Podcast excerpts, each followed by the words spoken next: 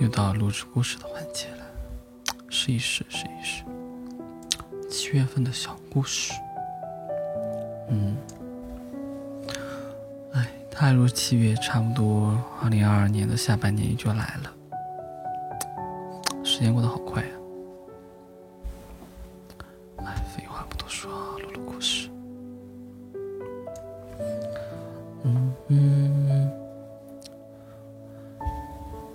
前觉得一个人吃饭、逛街、看书。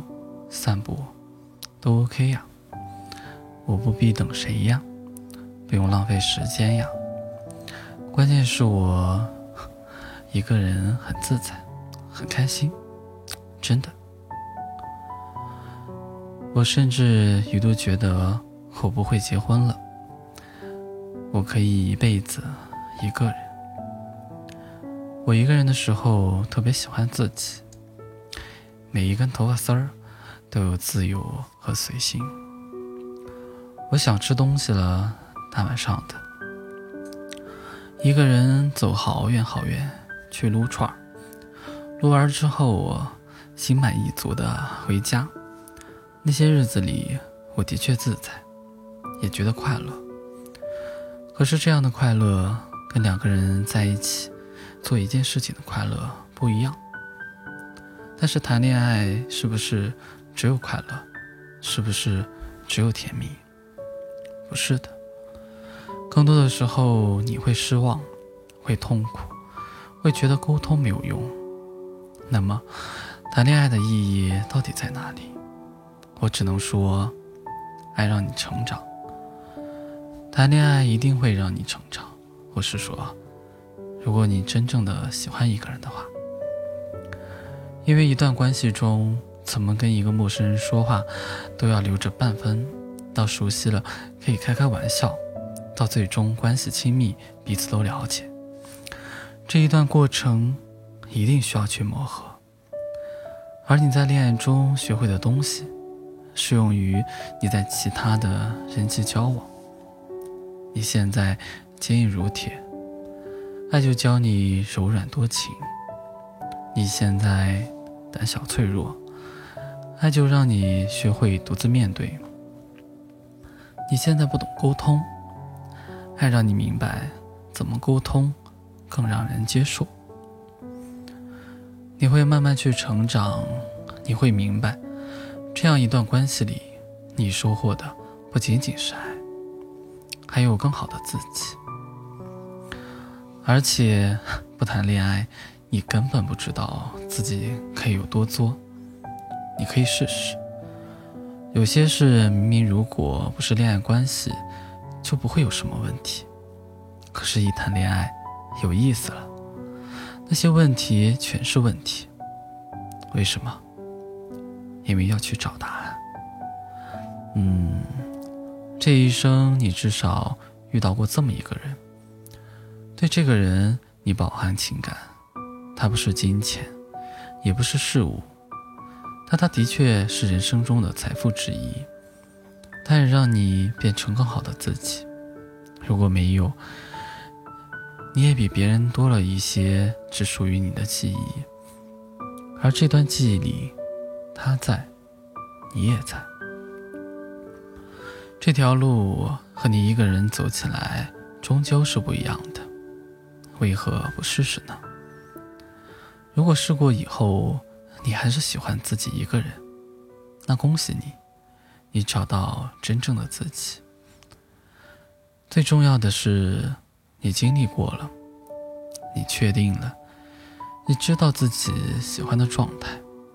所以，不要从没恋爱过、始终一个人，就觉得自己适合又喜欢一个人。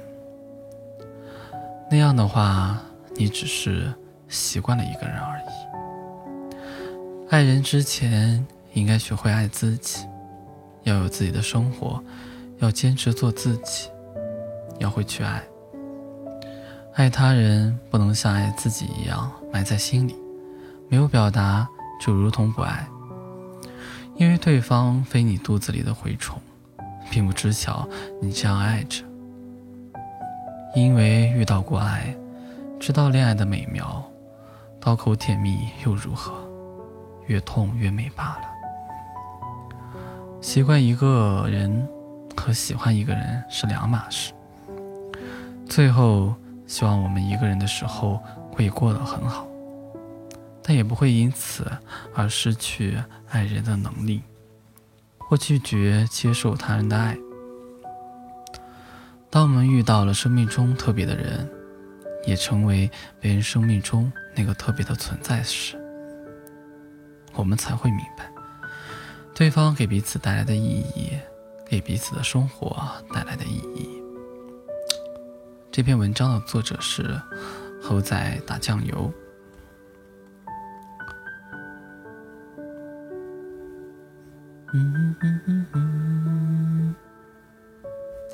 嗯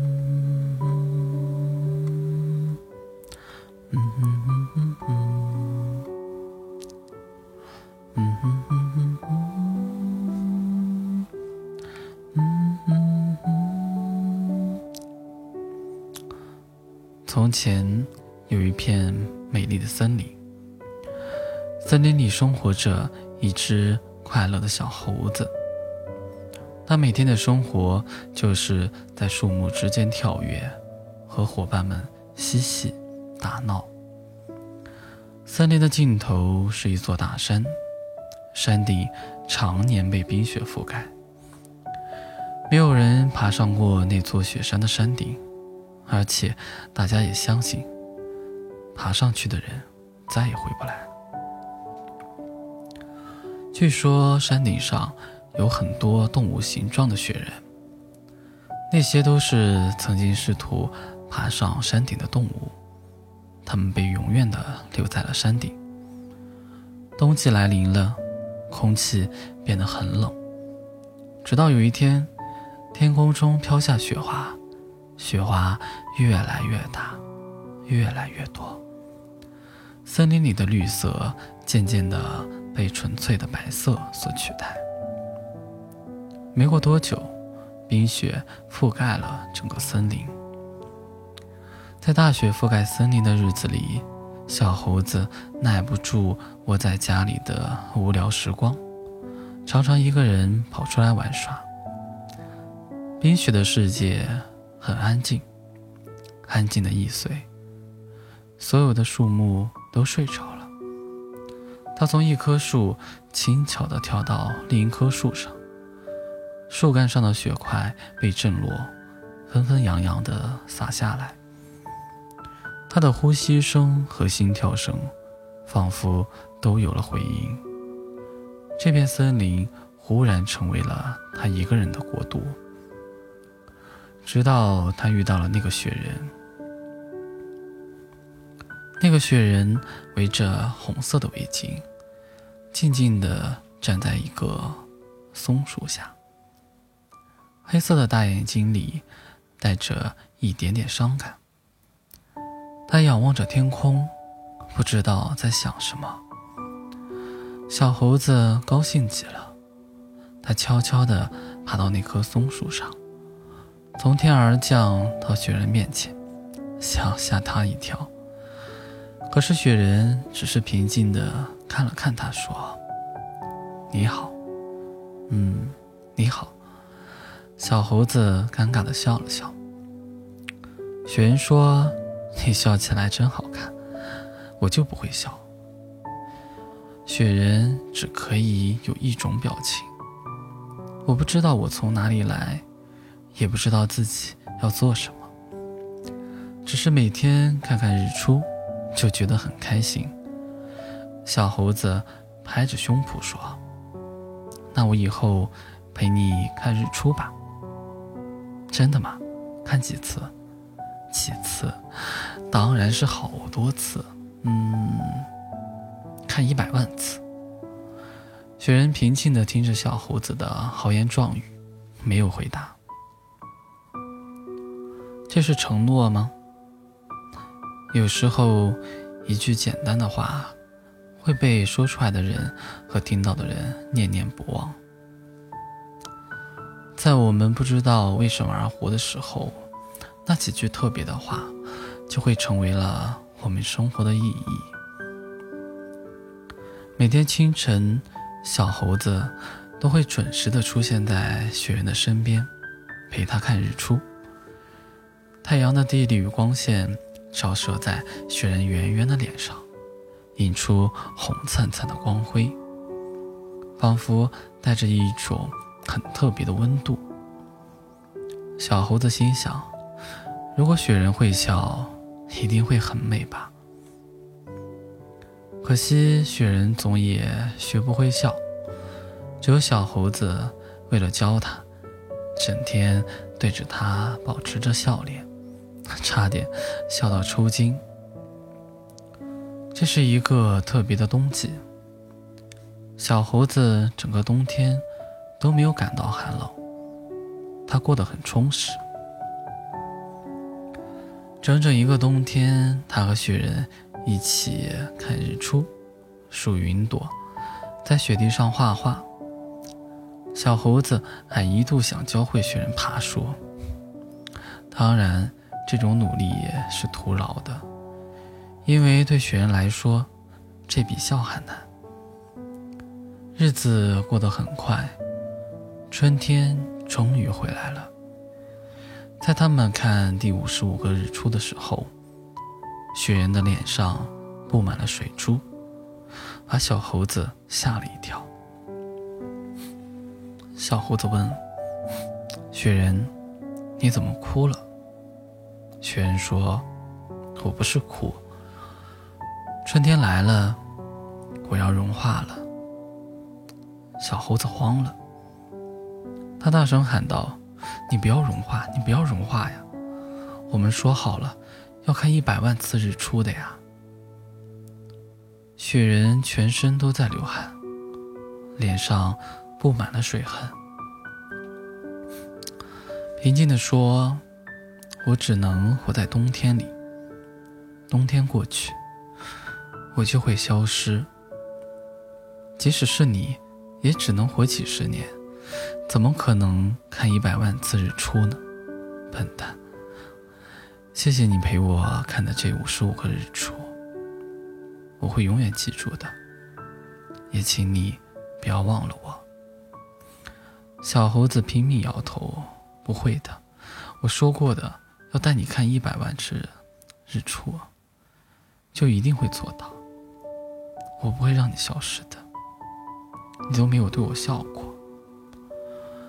这时，小猴子忽然转身，望向森林尽头的雪山，心里下了一个决定。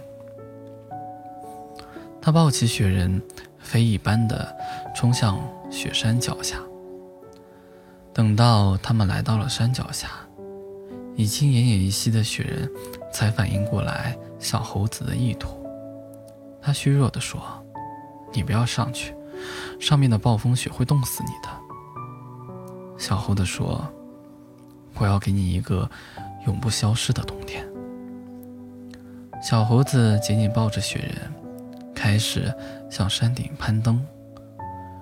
随着海拔的增加，暴风雪的威力也增加了。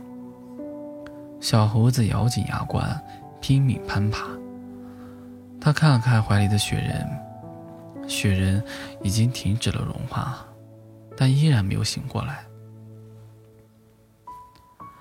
不知道过了多久，他们奇迹般的来到了雪山的山顶。已经快要冻僵的小猴子松开了发抖的双手。把雪人放在面向东方的巨石上，然后如释重负地坐在了他的旁边。他已经感觉不到任何寒冷了，他知道自己马上就要冻死了。身旁的雪人在暴风雪的滋补下，身形开始重新塑造，相信过不了多久。就可以重新睁开眼睛。在小猴子结冰之前，他用尽全身的力气挤出最后一个微笑。这个微笑被时间凝固起来，永远的封存。雪人醒来的时候，他看到身边已经冻僵了的小猴子，正在对着他微笑，仿佛像往常一样，在教他怎么微笑。雪人笑了，地上刻着一行字：“你不要融化，不要离开我。我们说好了要看一百万次日出的，少一次都不行。”从前有一座山，山顶上有一块巨石，一只雪人和一只猴子，他们在雪山的巨石上相互依靠着，坐了三千年。如果我要离开，那就把时间凝固在我微笑的时候，这样你会看到我在对着你笑，永远对着你笑。总有一天。你会学会对我微笑。你对我说：“你注定属于寒冷，那就让我去你的世界。这样，我们是不是可以抱得更近一点？再近一点，好不好？一点就行，我不贪心。就算你的世界里全是暴风雪，我也会微笑的陪你。我不离开。”这个故事的作者是狂奔的小军。嗯嗯嗯嗯嗯，嗯嗯嗯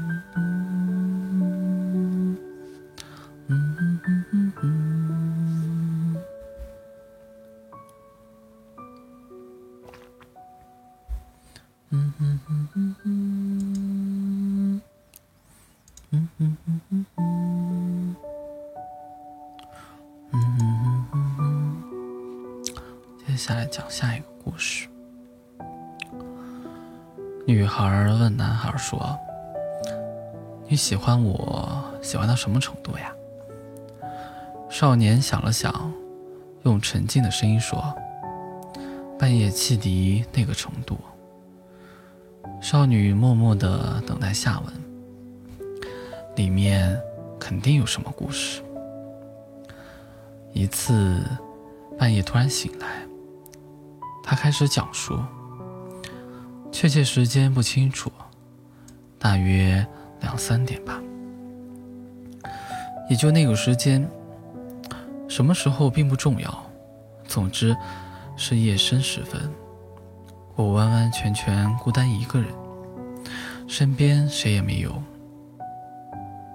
好吗？请你想象一下，四下漆黑一片，什么也看不见。什么也听不见，就连时钟声都听不见，也可能钟停了。我忽然觉得自己正被隔离开来，远离自己认识的人，远离自己熟悉的场所，远得无法置信。在这广大世界上，不为任何人爱，不为任何人理解。不为任何人记起。我发现自己成了这样的存在。其实我就这么消失不见，也没有人察觉。那种心情，简直就像被塞进厚铁箱，沉入深海里。由于气压的关系，心脏开始痛，痛得像要咔哧咔哧裂成两半。这滋味儿。你可知道？少女点点头，想必她是知道的。少年继续说道：“这大概是人活着的过程中所能体验到的最难以忍受的一种感觉，又伤心，又难过，恨不得直接死掉算了。不不，不是这样，不是死掉算了。”而是，假如放在那里不管，就真的死掉了。因为铁箱里的空气越来越稀薄。这可不是什么比喻，是真的。这也就是深夜里孤单醒来的含义。这你也明白？少女再次默默点头。少年停了一会儿。不过当时听见很远很远的地方有汽笛声，非常非常遥远。到底什么地方有铁路呢？莫名其妙。总之就那么远，声音若有若无，但我知道那是火车的汽笛声，肯定是。黑暗中，我竖耳细听，于是又一次听到了汽笛声。很快，我的心脏不再痛了，时针开始走动，铁箱朝海面慢慢浮升，而这。都是因为那微弱的汽笛声的关系。汽笛声的确微弱，听见没听见都分不清，而我就像爱那汽笛一样爱你。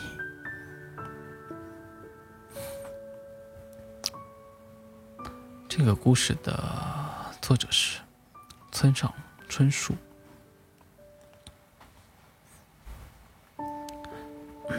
外面在下雨，好像是。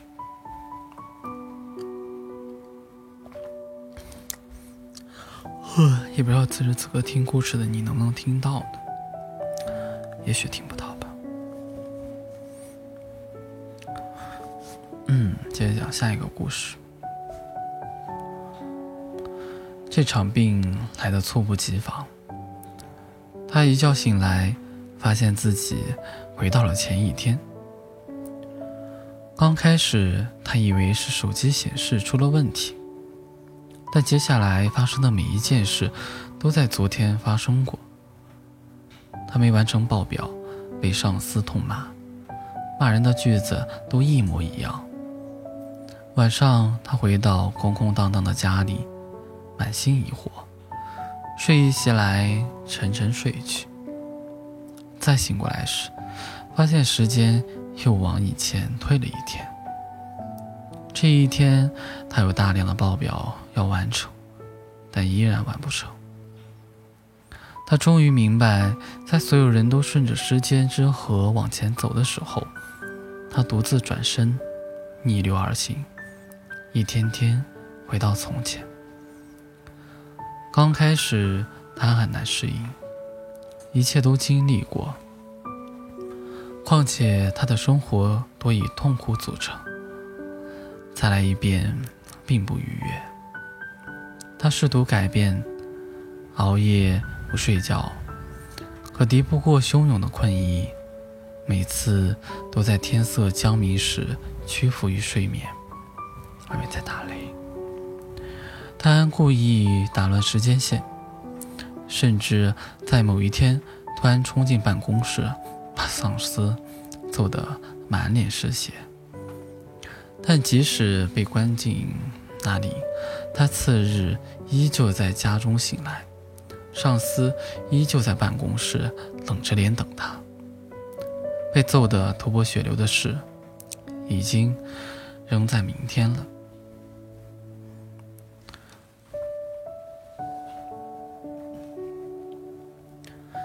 他是一个顺从的人，后来就习惯了这种日子，照常生活，照常上班。这期间，小薇离开他，跟了另一个男人。他以为会像上次一样痛苦，但其实还好。反正经历过一次，麻木一点，顺着记忆来，再深的伤。都会在醒来之后愈合。半年之后，或者说半年之前，家里多了一个人。我们离婚吧。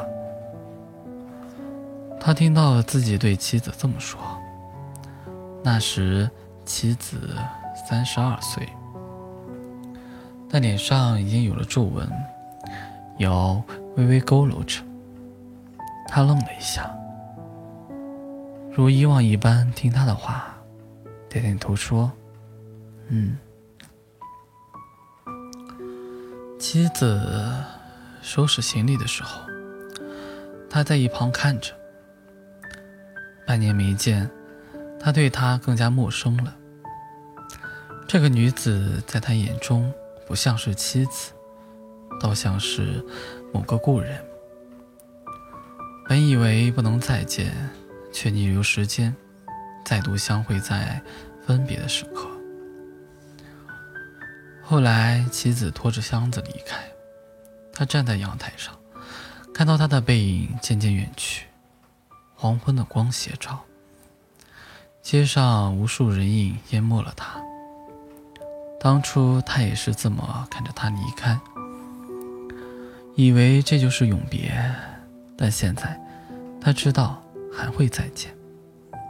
果然，第二天他一醒过来，就闻到了早餐的香味。我出去买菜，他站在门口，背对着他说。你先吃，吃完了就去上班吧。他点点头，然后越想越不对。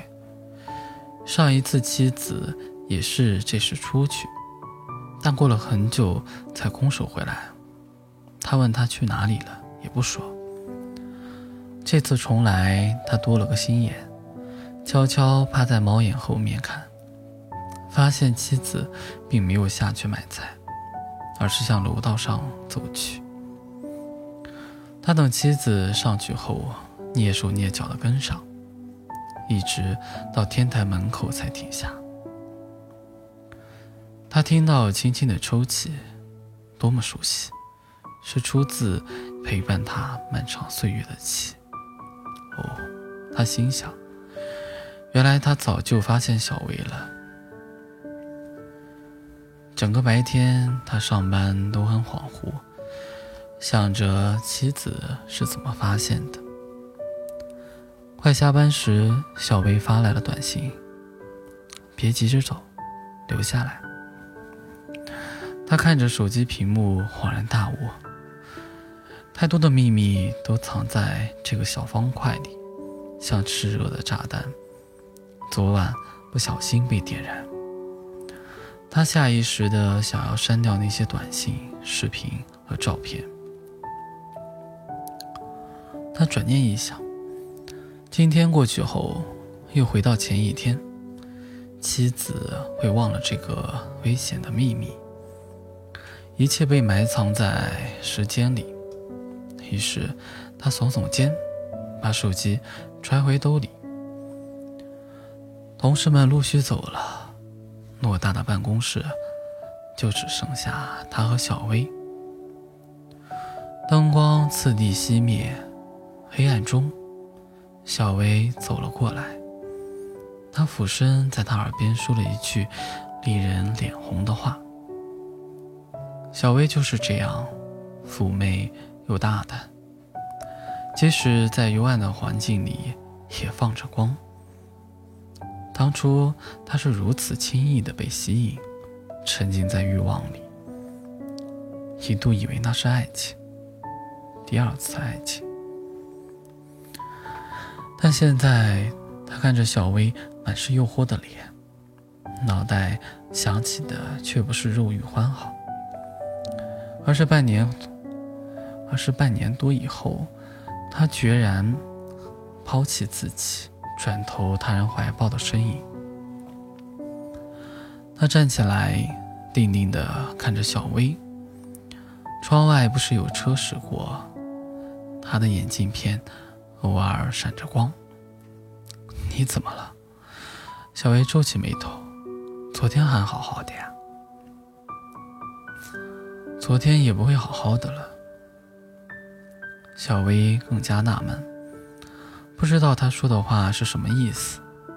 这时，他已经转身离开了。黑夜的城市有一种隐忍的热闹。他独自走着，许多车从他身侧掠过，车灯划出一道道流光。这像是旧时代电影里的场景。他有种预感，在这种场景里。肯定会发生些什么。正在这么想着的时候，他突然听到右侧巷子里传来呼喝之声，是一群年轻人在围殴一个醉汉。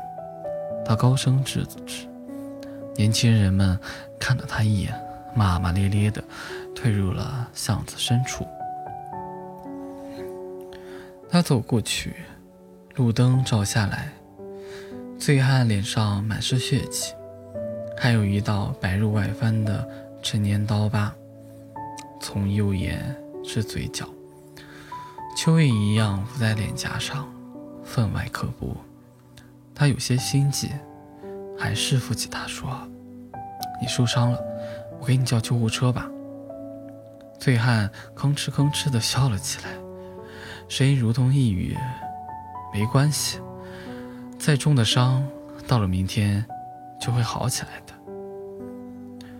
他的血液似乎刹那间被冻结，良久才说：“你说的明天，是昨天吧？”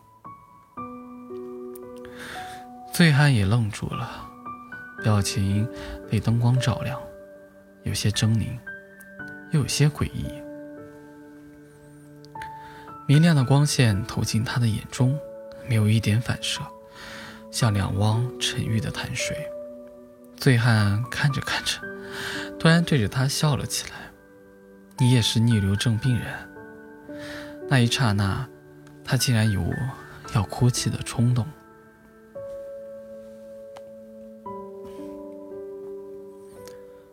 醉汉挣扎着坐起来说：“这是一种病，很罕见，要理解起来也很困难。时间是一种属性，跟空间一样。大多数情况下，这两者是伴随的。比如，你花十分钟从街头走到巷尾，时间和空间都在移动，向前移动。”但有时候，他们又分开了，时间会朝着相反的方向流动。陷进这种时间紊乱困境的人，就是逆流症患者。他沉默了。醉汉继续说：“这也是令人悲伤的病，就像一群人在夜里赶路，你突然折返，而其他人继续前行。”你们会离得越来越远，路上只有你一个人，孤单地向原点走去。你生命中有没有出现过这样的人？你觉得他会永远陪伴着你，一直走下去，但前一天他还在你的身侧，下一秒就蒸发在时间里，再不复现。你并不知道他已经转身。在你的背影里，在你察觉不到的时间中，独自走向年迈苍苍的另一端。他坐在逐渐幽暗的街道旁，哀伤地想着：“其实我说的也没有科学根据的，相对论和量子力学都不能解释我们的病症。”年轻人从酒醉中解脱出来，说。我已经花了很长时间来研究它，但至今收效甚微。这种病会持续多长时间啊？我不知道。醉汉摇摇头说：“但我是在七十五岁时死的前一天得了这种病，一直回到现在，已经整整五十年了。回家以后，妻子已经睡了。”他站在卧室里，第一次认真看着他的睡姿。他睡得很沉，身子蜷缩着，像个婴儿一样侧躺在床边，把大部分的位置留给他。但他眼角的皱纹在提醒他，他并不是婴儿，他体质差，又不会保养，每天三顿在厨房里被烟熏。这些都在加速他的衰老。结婚十年来，他是看着他变老的。他说过多少次让他注意保养，他只是嗯嗯点头，却手脚笨拙。永远学不会摆弄养肤化妆品。而现在，他要看着他一步步重回青春了。这个过程难以言说。他和妻子相伴十余年，自认为早已熟悉，但生活倒带一遍，他竟然发现了许多不曾了解的东西。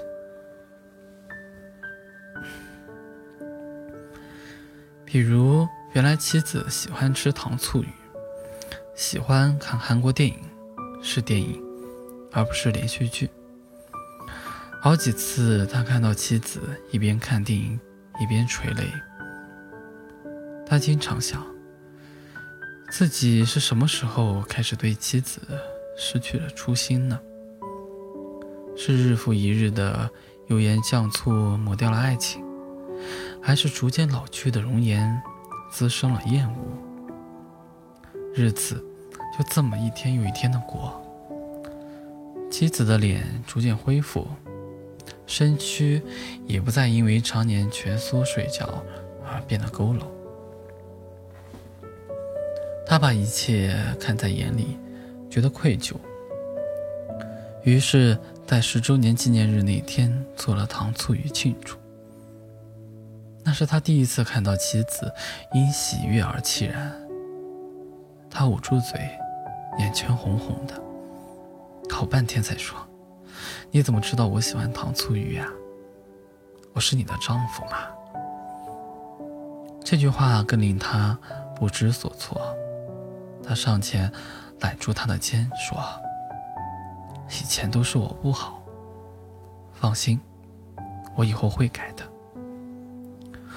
妻子使劲的点点头，他却在心里叹息：“哪里还有以后？”一切都在向前，无论怎么悔改都没有意义。妻子在恢复容貌的同时，也在恢复着活泼。他的话越来越多。以前他听到这种絮絮叨叨，我总会不耐烦的打断，要求他安静。可能正是这种要求换来了沉默，让家里的气氛成了一潭死水。让他一天比一天少言寡语，一夜比一夜蜷缩的厉害。但现在他觉得亲切，他放下手头的事情，耐心地听着妻子诉说。那些丢掉的工作自不必担心，乱套的一切都会被时间抚平。他越来越适应这种生活，甚至开始享受。他想，自己怎么会不喜欢这个女人呢？在他面前，多少个小薇都不够入眼。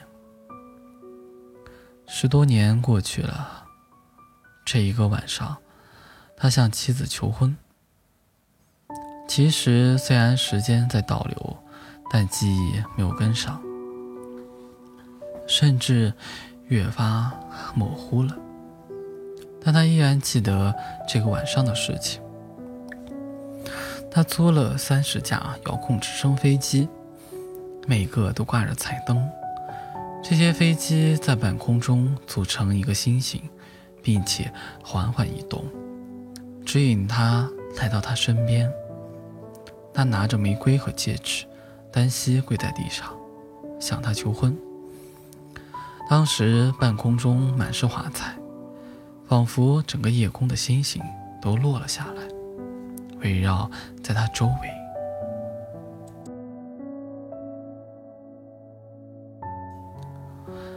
他流下了泪，泪珠被灯光撕撕碎，也成了星星点点。那天晚些时候，他牵着她的手回租房。那时他们还没有自己的家，在这个繁华城市的最底层挣扎着，却比多少年以后有房有车要快乐许多。路过一个巷子时，突然有人叫他的名字，他诧异地看向巷子的深处，只见一个人影藏在幽暗中，面目不清。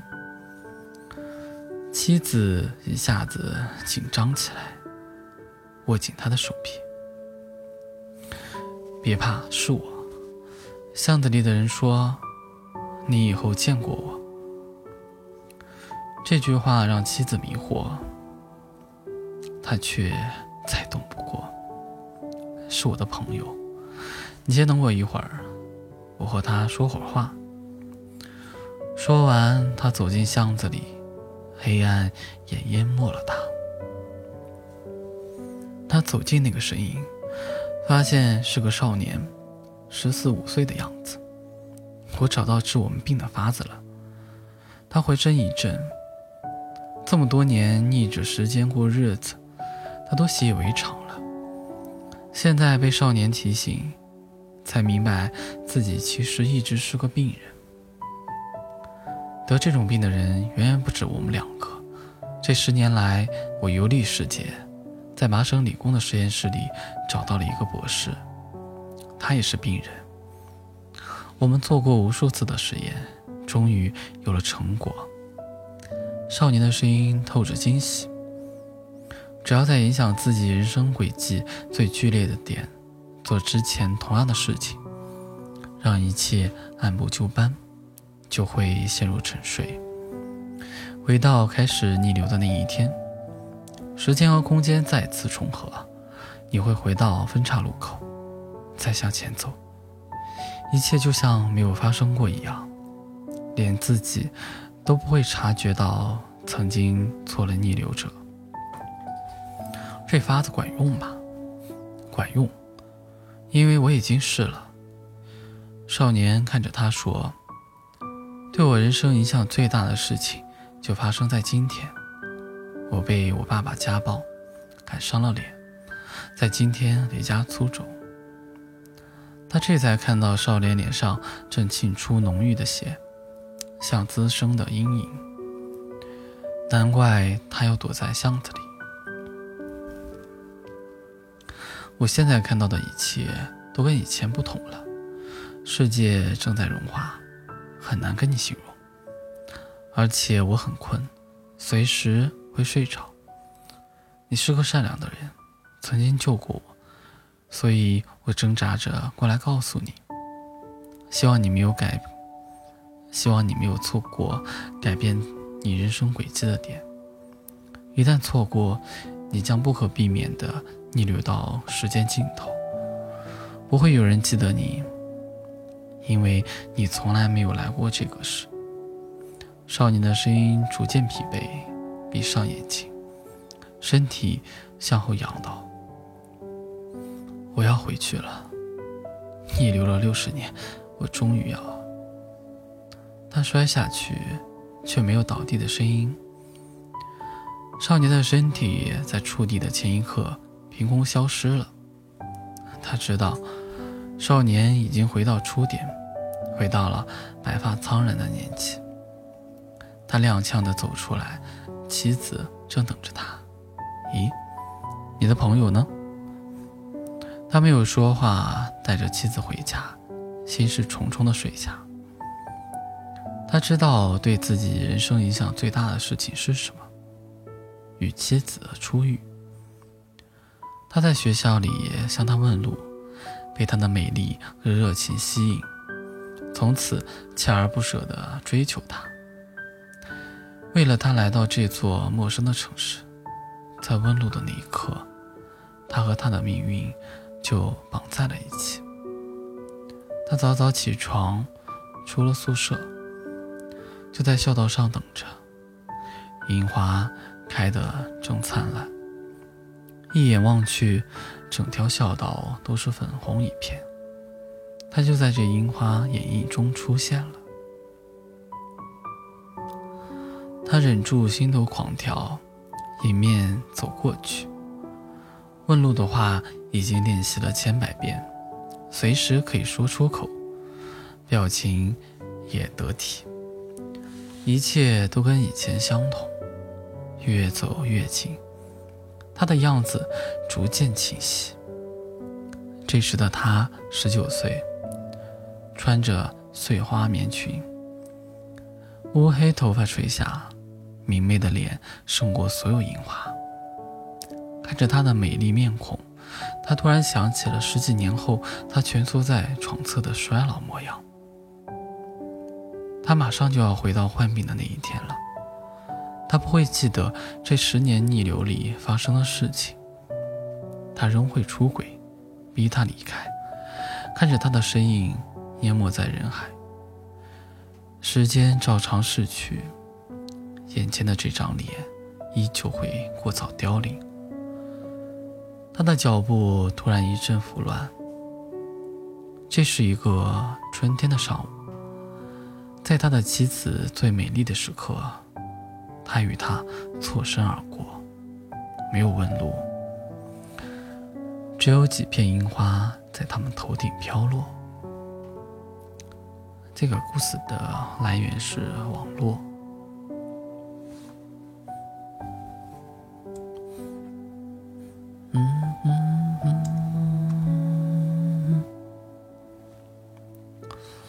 嗯，雨还在下着呢，我的妈耶！接着讲新的故事，接着讲，接着讲。城东小茶馆里的说书人，约莫三十来岁的样子，不够年轻，也没有太苍老。说起故事来抑扬顿挫，总是满怀激情，因此生意极好。每次说书，茶馆里都围了满满当当的人。这一日。他缓步走来，坐了椅子，醒目一敲，全场安静，翘首以待。他环视一周，笑容满面，用一种热切的、诚恳的眼神看着大家，润了润嗓子，朗声道：“感谢诸位老少爷们捧场。”他拱手一圈：“金二哥，我给大家说一个我自己私下啊。”琢磨了许久的剑客的故事，有人皱眉道：“《飘传》不讲了。”又有声音大喊：“《三国演义》什么时候接着说呀？我等老久了。”就是，有人附和：“谁要听你那个破剑客的故事？”说书人勉强笑着：“大家伙不妨听一听，实在是无趣，再换便是。”哎，我说你这人，不想听就是不想听。一个满脸横肉的壮汉拍了下桌子，赶紧讲了《平妖传》，我听完回家吃饭呢。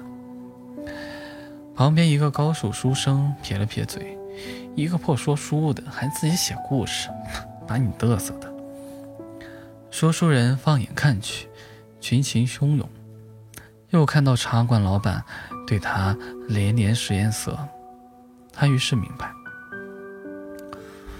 没有人想要听他的故事。说书人自嘲的摇摇头，把头一晃，老生讲道：“却说大胡媚儿，故事一波三折，听众叫好声不断，一切似乎都没有什么变化，但心中那团燃烧的炽火似已渐渐熄灭。第二天如是，第三天。”亦如是。说书人讲《平妖传》，讲《三国演义》，讲《隋唐英雄演义》，对他的剑客的故事绝口不提。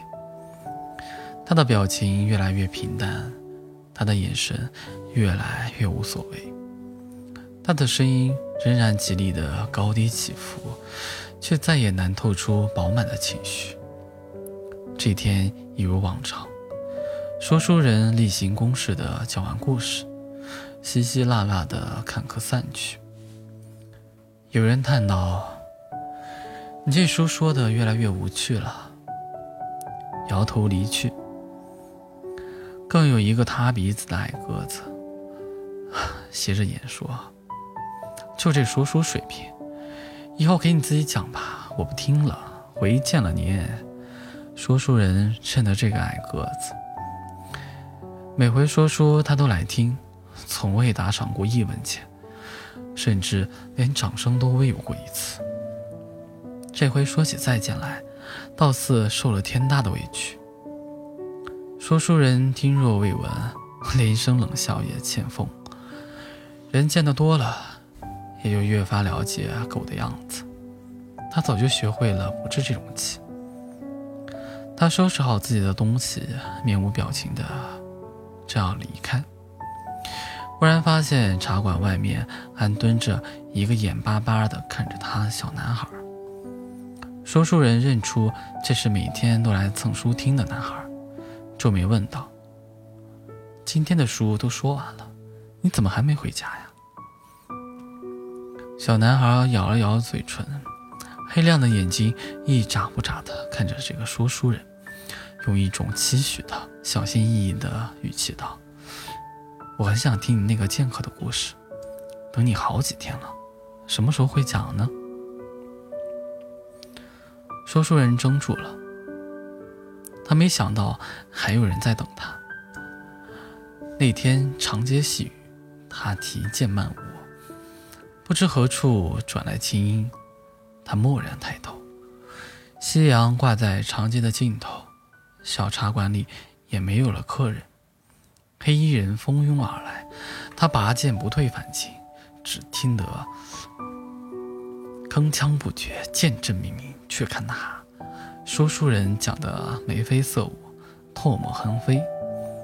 说到精彩处，小男孩拼命的拍照，拍得小手通红。大约他永远也不会知道，他那双同志的眸子，点亮了怎样的星辰。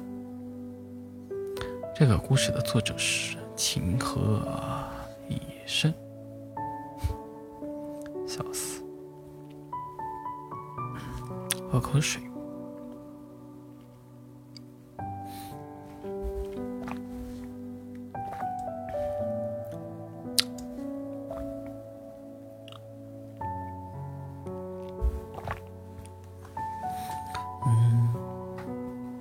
接着讲，嗯，美丽的公主受到了诅咒，变成了池塘里一只丑兮兮的小青蛙。只有她心中最渴求的东西，才能解除这种可怕的诅咒。那公主心中最渴求的东西是什么呢？当然是王子充满爱意的吻。可公主先前对王子完全是单相思，即便是公主最光彩照人的时候，王子也没有爱上过她。现在公主变成了丑丑的青蛙，又该怎么样才能让王子对她动情呢？充满爱意的吻，只存在于公主的梦里。公主不打算放弃，她去问路过的北风，要怎么样才能得到王子的吻？北风说：“我可以帮助你，让你紧紧追随着王子脚步，片刻也不停。只要他一回过头，就会看到你。然后，北风带着公主来到王子身边，让公主可以倾诉自己的爱意。”亲爱的王子，我是那么爱你，我恳求你赠予一个充满爱意的吻给我吧。可惜风声太大，王子听不清。他自顾自地骑上骏马，朝着太阳升起的地方奔去，没有回头。只有公主被留在原地，沉默不语，因为王子不爱她。那无论他说什么，也是和远方的风声一样，根本听不清。公主又去问天上的月亮，要怎么样才能得到王子的吻？月亮说：“我可以帮助你，让你拥有能打动王子的财宝，无穷无尽。”然后月亮洒下月光，凡是公主触碰过的物件。都变成了黄金和宝石。公主慷慨地将所有的财宝放在王子的面前。亲爱的王子，我是那么爱你，我恳求你，交换一个充满爱意的吻给我吧。可惜王子只为财宝短暂的失神，很快他的注意力便被林中夜莺的歌唱吸引。他充满好奇地追了出去，再一次留下公主站在原地，手足无措。因为王子不爱她，那无论他基于什么，也是和天上的月光一般，不会被对方真正的握在。手心，公主又去问王宫的玫瑰，要怎么样才能得到王子的吻？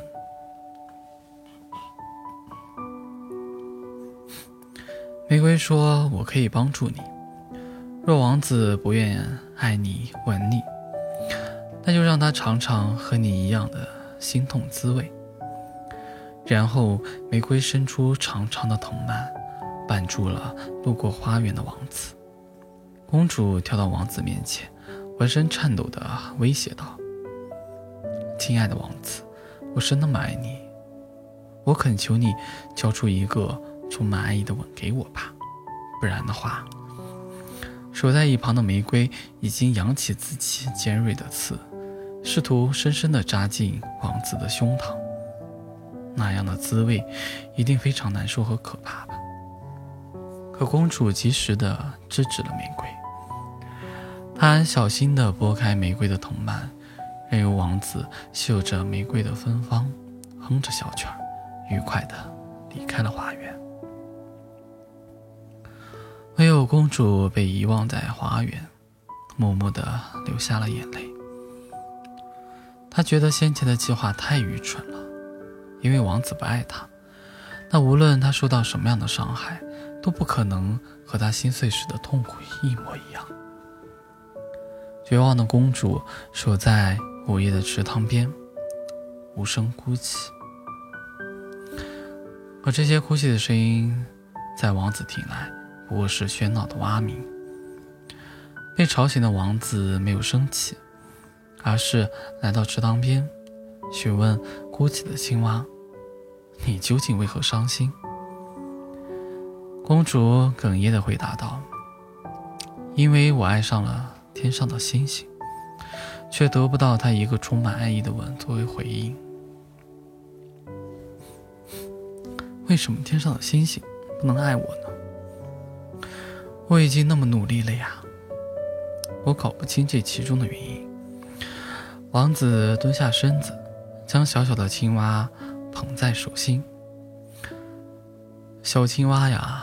让我来告诉你原因。喜欢就是喜欢，不喜欢就是不喜欢。这世间的一切，特别是人和人的感情，原本就是没有道理可讲的。公主停止了哭泣，泪眼婆娑地望向王子。此刻，她离王子的嘴唇是多么近呀，近到甚至可以感受到对方那轻柔的呼吸。公主紧张地绷紧了心弦，这般滋味比北风更清爽，比月光更温柔，比玫瑰更妩媚。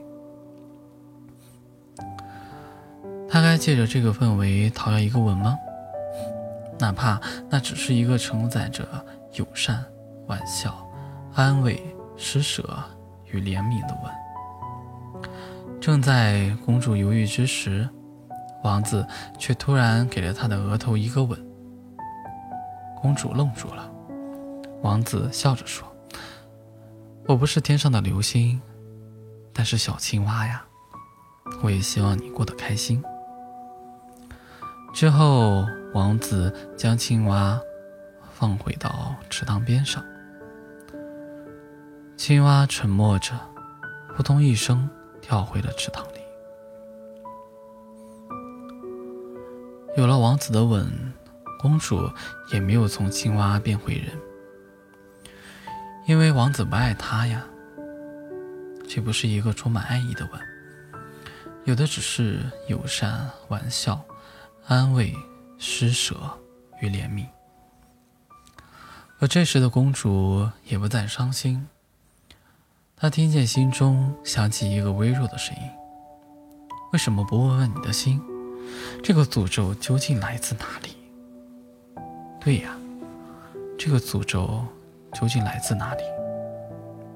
美丽的公主变成了青蛙，是因为与恶魔的交易，是受到女巫的嫉妒，还是莱德无缘无故稀里糊涂？不，不对，以上这些都不是真正的原因。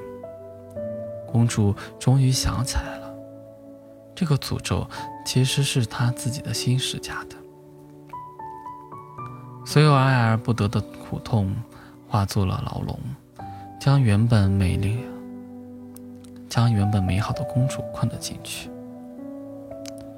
与她为伴的不再是昔日的快乐，而是无边无际的卑微、丑陋、无助以及自我怀疑。公主觉得自己好差劲，甚至比池塘里一只最普通的青蛙还要更差劲。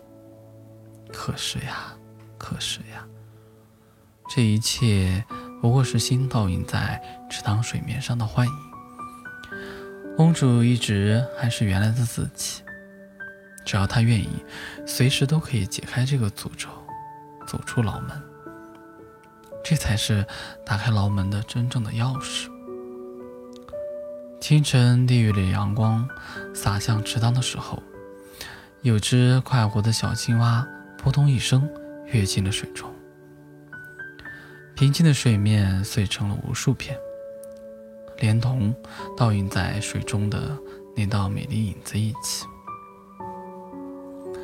随后水面的涟漪愈合了，一切重归平静，如同公主的心。